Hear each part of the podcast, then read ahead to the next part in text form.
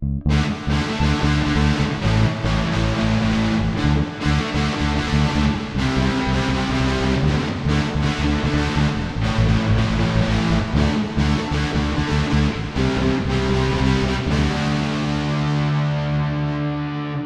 everyone, welcome to another episode of The Tocho Morocho. Este episodio va dedicado a todos los fans que nos escuchan desde Estados Unidos, Canadá y otros países que hablan inglés. Como siempre, les traemos las noticias más relevantes desde la última vez que nos escuchamos y lo mejor de los juegos de la semana 7, así como el resumen de los juegos que creemos van a ser muy interesantes para la semana 8. Estamos a una semana de llegar a lo que sería la mitad de la temporada y podemos ver ahora sí equipos que están llegando al nivel que van a tener en la temporada, los que realmente pueden ser contendientes, los que empezaron la temporada con muy altas expectativas y ahora han decepcionado y eran un espejismo y los que realmente han comprobado que no tienen el nivel para competir este año y que seguramente estarán peleando por las primeras selecciones del draft. Y bueno, con esto vamos a empezar el episodio. Vamos a platicar primero que nada de las noticias que nos dejó la jornada 7. Empezando por una trágica noticia para los Jets que apenas estaban intentando salir del hoyo en el que se han encontrado por muchas temporadas ya. Zach Wilson, lo que el que podía haber sido su salvador para esta y las temporadas que vienen, pues ha tenido que detener su campaña por sacar a flote a este equipo. Wilson sufrió un esguince de rodilla en el segundo cuarto del juego contra los Patriotas. Un estudio que le hicieron ayer lunes confirma que estará fuera entre dos y cuatro semanas. Entonces, pues esto pone en jaque a los Jets, como ya hemos dicho, porque pues tienen un coreback sin mucha experiencia como su segundo equipo. Por esto, los Jets contrataron a Joe Flaco por segunda ocasión, porque recordemos que el año pasado estuvo también con ellos y jugó cinco partidos antes de que lo dejaran ir. Y lo adquieren en un trade con los Eagles a cambio de una sexta ronda en el draft del 2022, que puede convertirse en una quinta dependiendo de cuánto tiempo juegue Flaco. Esta es una lesión pues muy dolorosa, evidentemente, porque este es el coreback novato al que le estás dando una oportunidad. Y claramente perder partidos en este momento pues no es lo ideal porque quieres que tengan la mayor cantidad de jugadas disponibles para que gane experiencia y en esta ocasión pues no es el caso, ¿no? Y, y va a tener que esperar va a tener que obviamente recuperarse y dejar pasar estas cuatro semanas y de ahí volver a retomar el paso. Exacto, y, pues la verdad es que no, no ha sido un camino fácil hasta el momento para Zach Wilson y perder este tipo de oportunidades no es algo que, que quieres para, para un coreback novato con estas características, ¿no? quieres que tenga la mayor cantidad de jugadas para que practique y puedas evaluarlo. Otro jugador importante que se va que podría perderse la semana 8 es Davante Adams de los Packers, quien fue puesto en la lista de COVID el lunes, lo cual pone en duda su participación en el juego la semana 8 un juego importantísimo porque es contra los Cardenales, el único equipo que sigue invicto en esta temporada. La noticia llega horas después de que se anunciara que el coordinador defensivo de los Packers estaba contagiado. La verdad es que esta es una noticia muy desafortunada para tanto los aficionados como para los Packers porque pues el juego de jueves en la noche iba a ser uno de los más atractivos de esta semana Y sin Adams, los Packers se ven un poco disminuidos. Por otro lado, es importante mencionar que Adams sí está vacunado, pero el lapso de tiempo es demasiado corto como para pensar que realmente podría tener dos pruebas negativas con 24 horas de separación si es que realmente es un caso positivo, ¿no? Su única oportunidad en este momento para jugar el jueves es que le hicieran otra prueba porque es asintomático el día de hoy o mañana y que resultara que no había sido un caso positivo. Y el otro lado de la moneda es que Arizona recibe de regreso a Chandler Jones y Zach Allen, quienes también estuvieron fuera la semana pasada por COVID. Entonces esto también complica las cosas aún más para Green Bay.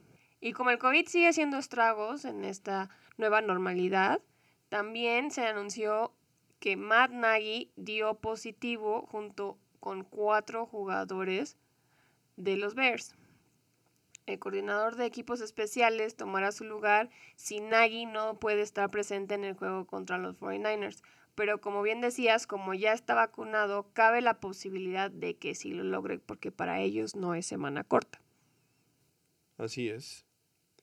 Y por último, Tom Brady es el primer coreback en conseguir 600 touchdowns, que fue una marca a la que llegó el juego pasado ante los Bears con un pase que le lanzó a Mike Evans, quien celebró regalando el balón a un aficionado, como normalmente lo hace. Y pues al darse cuenta de esto, el personal de Tampa Bay fueron a buscar el balón con el aficionado al que le regaló el balón y tuvieron una negociación bastante importante para que el aficionado finalmente accediera a devolverles el balón. Y según un periódico local, el fan recibió dos jerseys y un casco de Tom Brady, firmados y todo. También un jersey y los tacos de Mike Evans.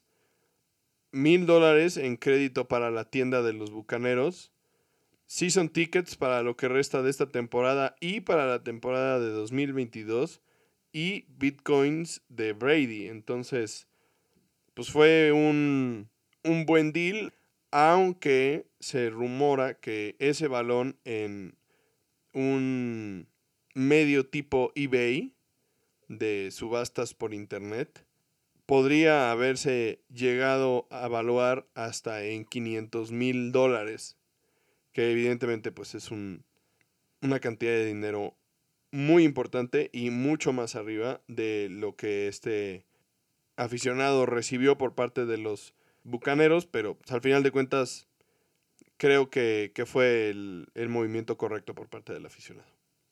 Bueno, no sabemos cuántos bitcoins le haya dado Tom Brady. Entonces ahí pues eso puede ayudar mucho a balancear los 500 mil dólares que dices que pudo haber recibido en una subasta, ¿no? Y además el aficionado salió a decir que no hay forma de decirle que no a Tom Brady.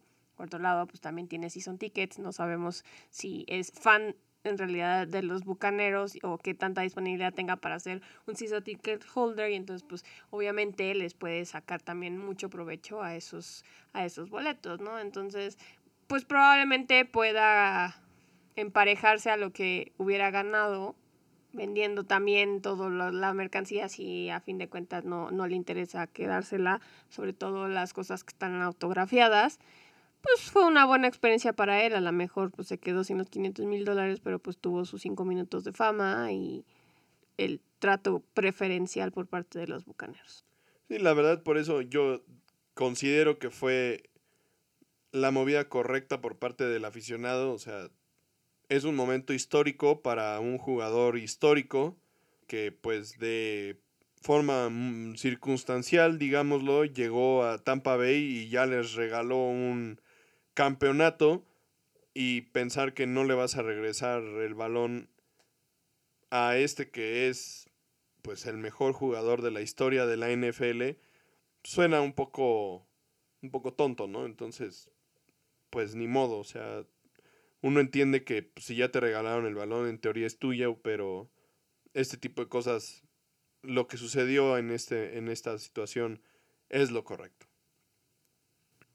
Pasando ya al análisis de los juegos de la semana 7, vamos a empezar hablando del juego entre Cincinnati y Baltimore. Los Bengals le ganaron a los Ravens 41-17, algo que la verdad es que no veíamos venir porque los Ravens venían Sí, una campaña con altibajos, pero se veía que ya estaban empezando a agarrar el ritmo y pues en los últimos juegos habían tenido un muy buen desempeño.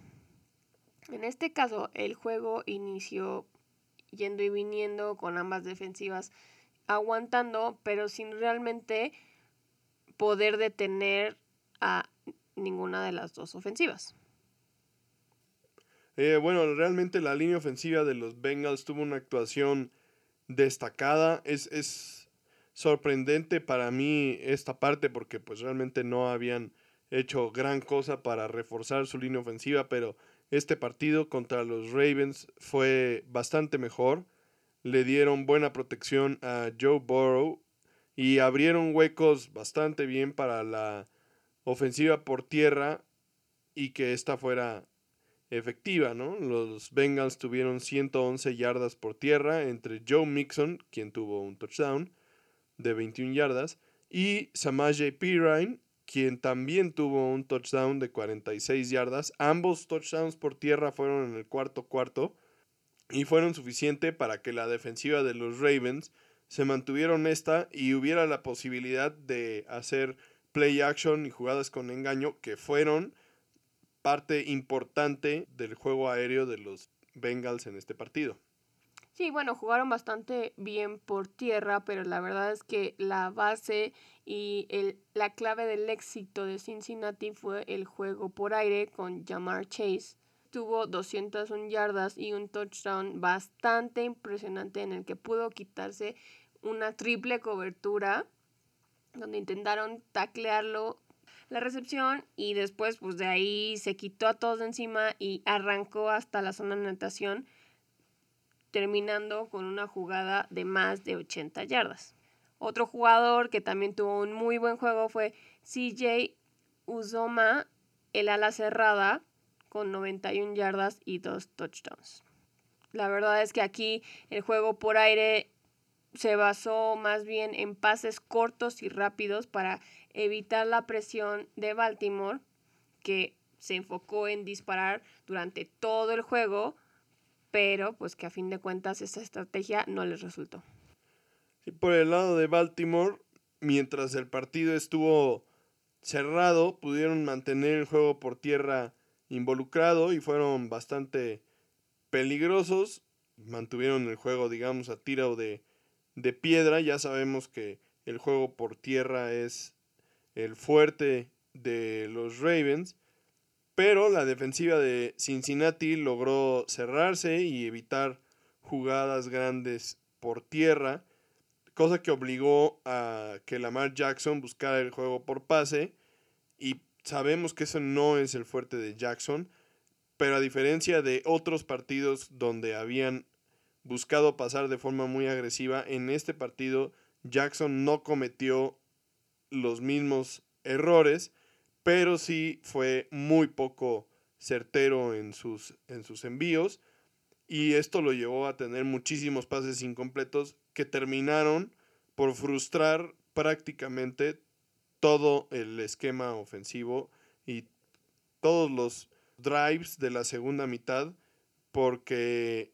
pues, no, ponía la bola de forma que los receptores la pudieran eh, cachar. Y a pesar de todo eso, sus números no fueron tan malos. Tuvo un gran pase a Marquise Brown de 39 yardas, con el que parecía que, que el partido iba a mantenerse pues de ida y vuelta como estaba hasta ese momento. Pero después de eso no logró encontrar a sus receptores de forma consistente. Y eso fue lo que terminó por matar a los, los Ravens en este partido. Y mucho de la inconsistencia fue gracias a la presión que la defensiva de Cincinnati pudo ejercer sobre Jackson. Y Aquí la clave fue que también lo lograron solo con cuatro jugadores, permitiéndoles que pudieran utilizar a los siete restantes en cobertura.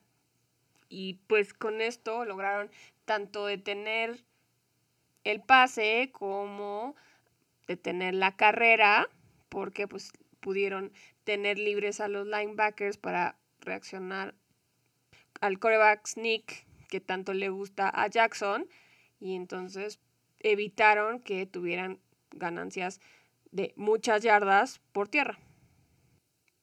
Sí, básicamente pudieron con sus linebackers no solo cubrir el pase, sino también tener buenas lecturas sobre Jackson y bajar rápidamente a taclear cuando él decidía arrancarse a correr y así evitar que tuviera escapadas muy grandes como, como ya nos tiene acostumbrados.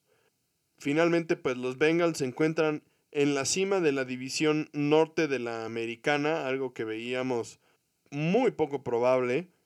Tienen el mismo récord que Baltimore con 5 y 2, pero la diferencia es que obviamente los Bengals ya le ganaron a los Ravens y también ya le ganaron a Pittsburgh.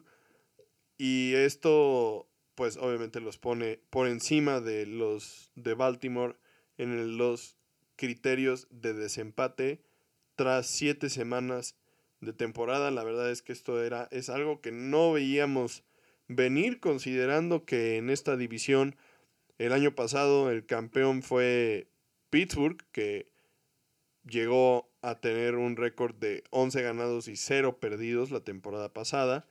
Y también Baltimore y los Browns fueron equipos de playoffs el año pasado. La verdad es que este año se veía muy complicado que los Steelers repitieran lo que hicieron la temporada pasada, pero también se veía muy complicado que los Bengals estuvieran donde se encuentran ahorita casi a la mitad de la, de la temporada, pero aquí estamos y la verdad ha sido de reconocer el grandísimo esfuerzo y el tremendo talento que tiene Joe Burrow. La verdad es que esta fue una de esas selecciones que pueden cambiarle la historia a una franquicia y esperemos que a pesar de la lesión del año pasado pueda mantener este gran nivel que ha tenido hasta este momento y que realmente no sea nada más un tema de, este principio de temporada y que puedan mantener el nivel hacia el final porque pondría todo esto muy interesante.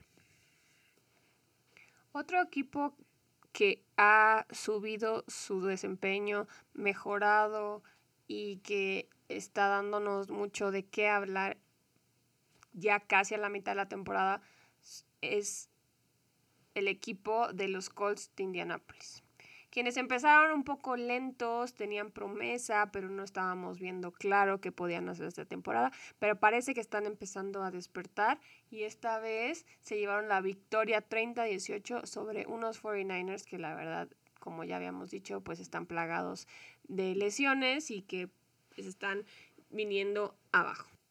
Sí, recordemos que estos Colts la semana 6 jugaron contra los Ravens un juego de lunes por la noche y tuvieron a los Ravens en la lona durante prácticamente tres cuartos hasta que los Ravens lograron poner el pie en el acelerador y darle la vuelta a un partido que iban perdiendo por más de 16 puntos. Entonces, si los Colts hubieran podido mantener esa victoria, entonces también esta temporada para Indianapolis estaría pintando bastante más diferente de lo que, de lo que ya pinta, pero como bien dices, es uno de esos equipos que está empezando a mejorar.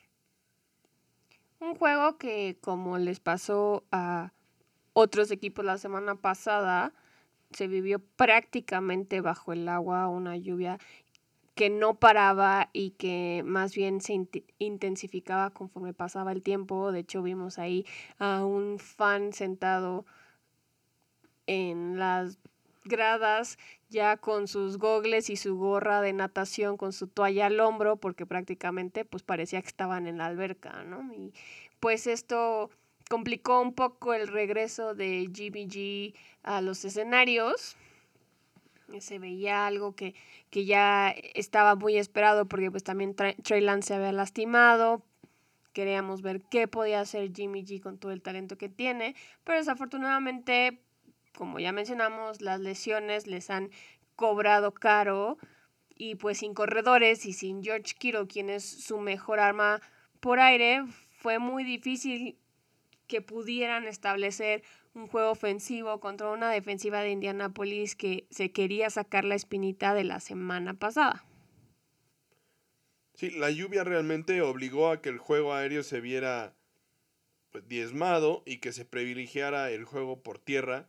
Y esto a Indianapolis le cayó como anillo al dedo porque Jonathan Taylor aprovechó el buen bloqueo de su línea ofensiva que además estaba recuperando a Quinton Nelson quien es uno de los mejores gares de, de la liga, y tuvo un excelente día con 18 acarreos para 109 yardas y un touchdown, con un promedio de 5.9 yardas por acarreo, que es bastante alto, y aprovechó muy bien que la defensiva de San Francisco, la verdad, no tiene respuesta para este tipo de, ofensiva.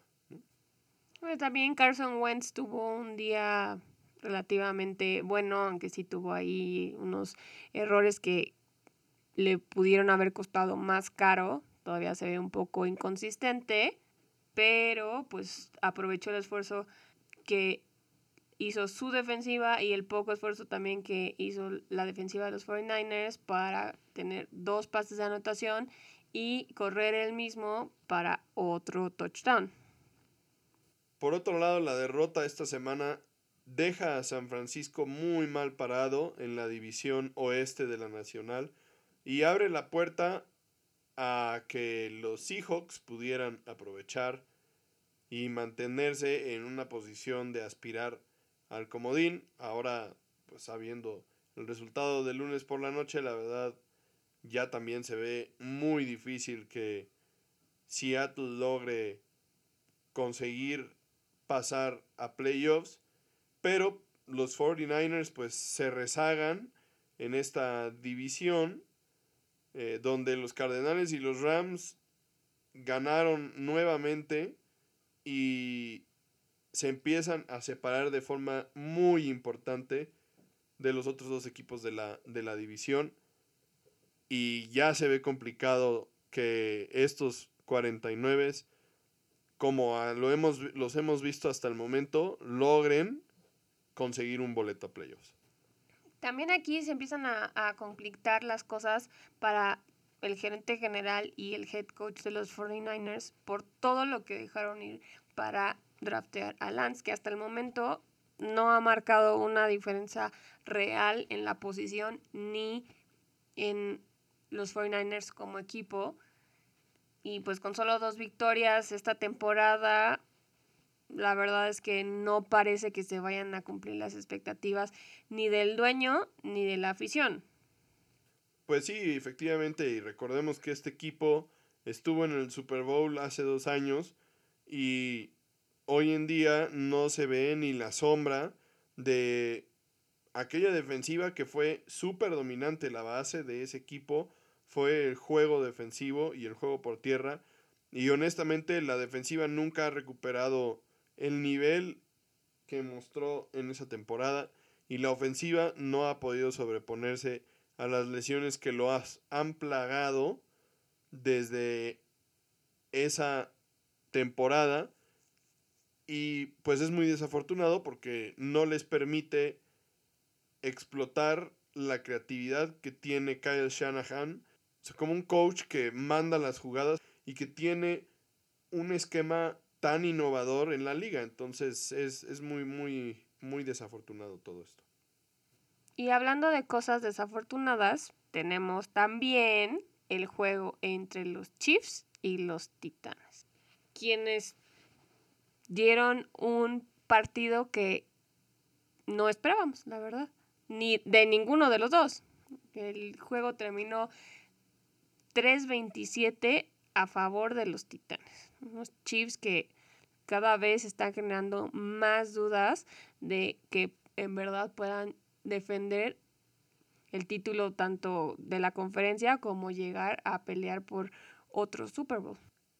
Sí, y realmente la pregunta de cómo iban a parar los Chiefs a Derrick Henry tuvo una respuesta que no fue la que esperábamos, ¿no? O sea, Kansas City enfocó todos sus esfuerzos en parar a Henry, logrando que promediara, pues la verdad, unas muy mediocres tres yardas por acarreo, pero los Titanes no dejaron de intentarlo y después de 29 acarreos en total, Henry logró acumular 86 yardas sin lograr anotar un touchdown por tierra y por mucho este es su peor juego estadísticamente hablando de la temporada.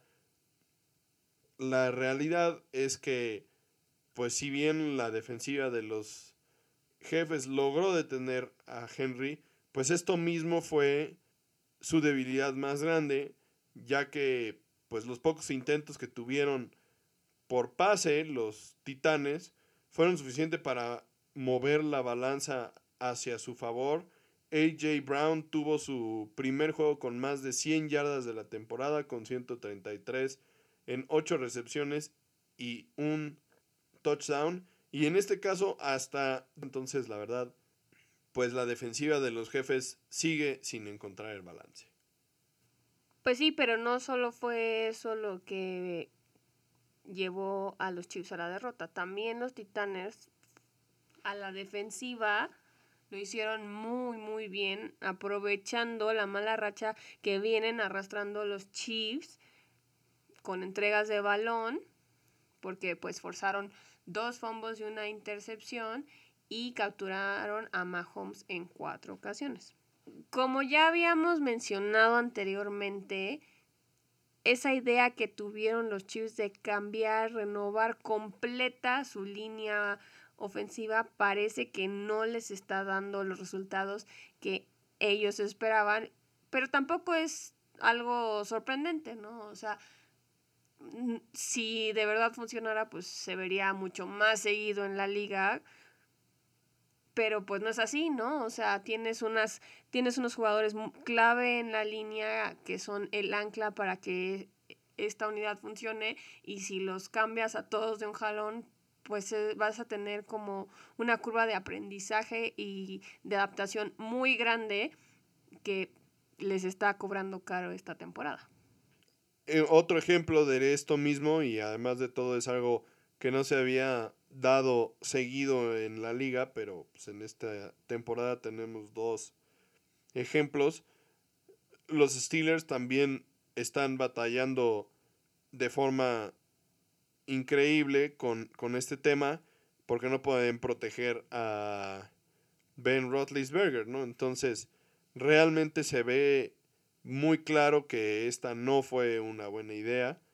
Y como dices, si, si solo hubieran cambiado a un liniero, pues entonces seguramente la, la curva de aprendizaje sería nada más de un jugador, pero acá estás lidiando con la curva de aprendizaje de los cinco jugadores. No solo la curva de aprendizaje, sino la relación y la conexión que tiene un liniero con el coreback, ¿no? O sea, son posiciones que están muy ligadas. ligadas y que tienen una dependencia muy fuerte. La confianza que el coreback puede desarrollar en sus linieros es un factor muy importante a la hora de, de tener éxito en el campo y aunque pues sí hay unos que Mahomes ya conocía pero pues no estaba acostumbrado a que fueran ellos los que estuvieran delante de él, ¿no? Entonces parece que pues es, todo es de los cambios drásticos pues no le está sentando muy bien a Mahomes y entonces la línea no está pudiendo detener la presión que los demás equipos están poniendo en Patrick Mahomes y esto está ocasionando que cometa muchísimos errores, algo que a lo que no estamos acostumbrados a ver, ¿no? Hace un momento que comentabas de esto de, de la maldición del equipo que no gana el Super Bowl, ¿no? De esta como, como cruda de Super Bowl que le, que le llaman en inglés o o Super Bowl hangover. Eso es lo que puede estar sucediendo con los Chiefs, pero no tanto por ser una maldición, sino como ya hemos mencionado en otros episodios, cuando un equipo descubre la receta para frenar o neutralizar lo que algún otro equipo había definido como su ventaja competitiva, entonces las cosas empiezan a irse hacia abajo de forma muy rápida y esto es lo que sucedió el año pasado en el Super Bowl con los Bucaneos. Ellos le mostraron al mundo que la línea ofensiva de los Chiefs era su debilidad y lo publicaron, lo hicieron evidente y los Chiefs por más que lo han intentado no han logrado solucionar este tema y lo que sí ha sucedido es que todos han atacado esa debilidad de los Chiefs y han provocado que cometan errores que antes no cometían. Yo creo que la debilidad de los Chiefs va más allá de su línea ofensiva. Sí tenemos aquí un caso especial porque como ya dijimos, la cambiaron y la renovaron completamente, pero más bien ya habíamos mencionado que la verdadera debilidad de los Chiefs es su defensa, ¿no? Y que lo que los sacaba a flote era una poderosa ofensiva. Entonces aquí, considerando que no son un equipo enfocado en la defensiva, pues se meten aún más en problemas porque la ofensiva que los mantenía a flote pues no está caminando tampoco, ¿no? Entonces, si no puedes proteger ni, ni hacer que se mueva el balón de ninguno de los dos lados del campo, pues entonces sí estás en problema. El promedio no, no te va a dar, ¿no? O sea, si sacas si sacabas 10 en matemáticas y 5 en español, bueno, pues por ahí medio podías defender tu boleta de calificaciones, pero si ahora estás reprobando todas las materias, pues no va a haber forma de que pases el año. Sí, y en este sentido, pues los números de la ofensiva de los Chiefs incluyendo a Mahomes, dejan ver eso que tú estás comentando, ¿no? Mahomes tuvo 20 de 35 para 206 yardas, que es francamente pues como ir caminando, eso, 206 yardas no es nada para lo que nos tenía acostumbrados Patrick Mahomes y una intercepción que también es algo que era poco característico considerando que todavía el año pasado no tenía una sola intercepción en el mes de septiembre y ahora pues ya parece que tiene todas las intercepciones de la liga. Y a esto le sumamos que no tuvo touchdowns por aire, pues claramente este fue un juego básicamente para el olvido de Mahomes. Y por otro lado, el juego, de el juego por tierra pues, fue inexistente. Y esto provocado porque el, el déficit que tenían que remontar los obligó a abandonar el ataque terrestre desde muy temprano e intentar pases para cortar la distancia en el marcador constantemente y pues ya eso le dio la oportunidad a la, a la defensiva de atacarlos con un solo objetivo que era evitar que completaran los pases. Desafortunadamente, Mahomes nunca tuvo tiempo para lanzar y los castigos también fueron factor para terminar con las esperanzas de unos Chiefs que empiezan a preocupar. Así como empezar a preocupar, la verdad es que no. Yo tengo toda la temporada diciendo que no se ven bien, que pues, han tenido momentos de lucidez, pero pues su balance hasta el momento ha sido bastante negativo, ¿no? Y si van y si siguen por este camino, pues no va a haber forma ni siquiera de que lleguen al juego de conferencia o siquiera a playoffs, porque hasta este momento están empatados en el último lugar de su división con los Broncos con un récord de tres ganados y cuatro perdidos. Y pues lo que parecía ser una división dominante al principio de la temporada, ahora parece ser que solo se está peleando entre los Raiders y los Chargers, quienes probablemente se lleven tanto el título de la división como el boleto de Wild Card. Y pues entonces Kansas City va a tener que mejorar muchísimo de aquí al resto de la temporada para poder siquiera pensar en estar presente en los playoffs. Pues sí, recordemos que estos wildcards siempre han sido por, por récord y a pesar de que se den tres, pues son los mejores tres récords fuera de los cuatro campeones divisionales. Y entonces, si no tienes un buen récord, seguramente no vas a ser un comodín. Y en este momento, los jefes están muy lejos de tener un buen récord. Y por lo tanto, así como se veía complicado para los 49 lograr colarse a playoffs como wildcard, Así se ve también de complicado para los Chiefs en este momento. Tienen que cambiar las cosas ya para intentar tener una posibilidad al final de la temporada.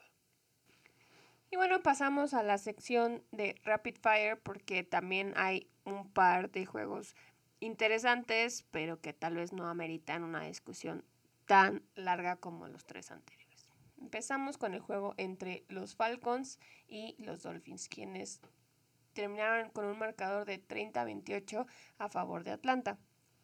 Los Dolphins con Tua otra vez al mando se pusieron arriba en el marcador, dejando poco tiempo en el reloj para que Matt Ryan intentara acercar a los Falcons a zona de gol de campo para ganar el partido. Y en esta ocasión, la verdad es que la defensiva de los Delfines no cumplió con las expectativas de su coach y permitió un pase largo a la banda de Ryan a Kyle Pitts que les dio la oportunidad tanto a Atlanta como a su pateador Q de ganar el partido en los últimos minutos del juego y darle a Miami su sexta derrota consecutiva. Como ya habíamos mencionado en otras ocasiones, el trabajo del coach Flores empieza a estar en peligro, así como también la permanencia de Tua en el equipo, por más que tú dices que es muy temprano para tomar esa decisión, pues parece que cada vez se acerca más, sobre todo ahora que circulan los rumores sobre el posible cambio que involucre a tres equipos por Deshaun Watson, quien probablemente se iría a Miami y tendrían ahí un cambio involucrado con otro equipo, pero pues ya cada vez se hace esto mucho más realista, obviamente esperando a que la liga diga qué va a pasar con Deshaun Watson. Y bueno, el siguiente partido, el de los Leones de Detroit contra los Rams de Los Ángeles, partido que terminó 28-19 a favor de los Rams. Y este pues es un juego que enfrentaba a las dos franquicias que protagonizaron uno de los cambios jugador por jugador más sonados en la última década. La historia ha favorecido a los Rams y a Matthew Stafford por obvias razones. Y en este caso Los Ángeles es un equipo que está mejor armado, que tiene una defensiva extremadamente fuerte y Detroit, por el otro lado, es un equipo en reconstrucción con un head coach novato y un coreback que pues ha visto su confianza ser golpeada por las circunstancias en los últimos años, O sea, de que Jared Goff perdió ese Super Bowl contra los Pats, no ha vuelto a ser el mismo y ni en Detroit ni en Los Ángeles ha tenido buenos resultados. Jared Goff en este partido tuvo 268 yardas con un touchdown y dos intercepciones que provocaron la desesperación del coach Campbell al final del partido, comentando que debía empezar a hacer jugadas grandes y cargar con el peso del equipo, porque pues al final de cuentas para eso lo llevaron a Detroit y absorbieron además de todo su contrato tan inmenso que tiene, ¿no?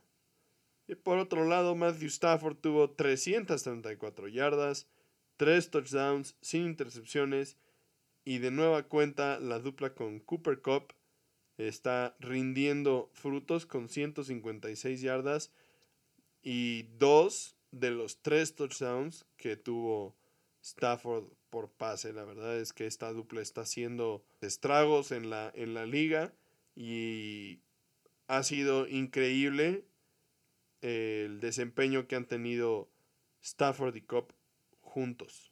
Aquí aprovechando que estás hablando de Jared Goff, vamos a hacer una pequeña pausa, un pequeño paréntesis para darles una referencia.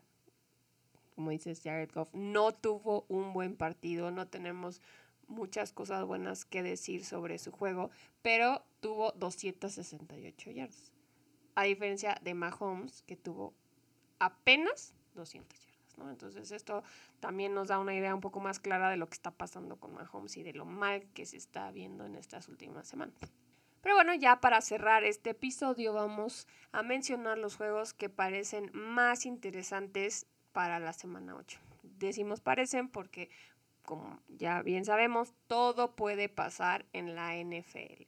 Entonces, juegos que parecían ser muy buenos, muy interesantes, muy prometedores, han quedado de ver y juegos que tal vez no teníamos en el radar, pues resulta que son los mejores de la semana, ¿no? En este caso, esperemos que se mantengan porque sí hay juegos bastante prometedores, entre ellos el juego que ya mencionamos de jueves por la noche entre los Packers y Arizona en Phoenix en el cual se enfrentan dos equipos que podrían estar peleando por el campeonato de la conferencia nacional y que además podría llegar a determinar el equipo que jugaría como local en ese partido. El siguiente partido del que queremos hablarles es el juego entre Tennessee e Indianapolis a jugarse en Indianapolis los Colts, como ya comentamos, han subido de nivel y empiezan a mostrar otro tipo de potencial para esta temporada. Pero la pregunta es, ¿pueden continuar en el camino ascendente contra los Titanes que también han mejorado y buscan demostrar por qué son uno de los equipos contendientes de la conferencia americana? Obviamente, para los Titanes, de ganar este partido, podrían prácticamente cerrar la competencia por la división sur de la americana porque ya habrían blanqueado a Indianápolis en la serie de la temporada y entonces ya se vería muy difícil que los Colts pudieran ganar esta división y francamente pues como comodín se ve difícil que, que se logren colar a playoffs entonces este partido es de super vida o muerte en Indianapolis. El tercer juego que les queremos mencionar es un juego divisional, un juego que se ve muy interesante, pero pues todo puede pasar. El juego entre Pittsburgh y Cleveland en Cleveland.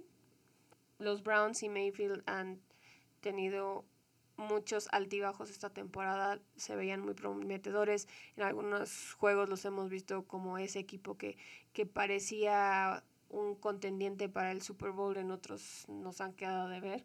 Entonces, veremos qué puede hacer Case Keenum, quien logró ganar un juego difícil en una semana corta para los Browns, en lugar de Mayfield.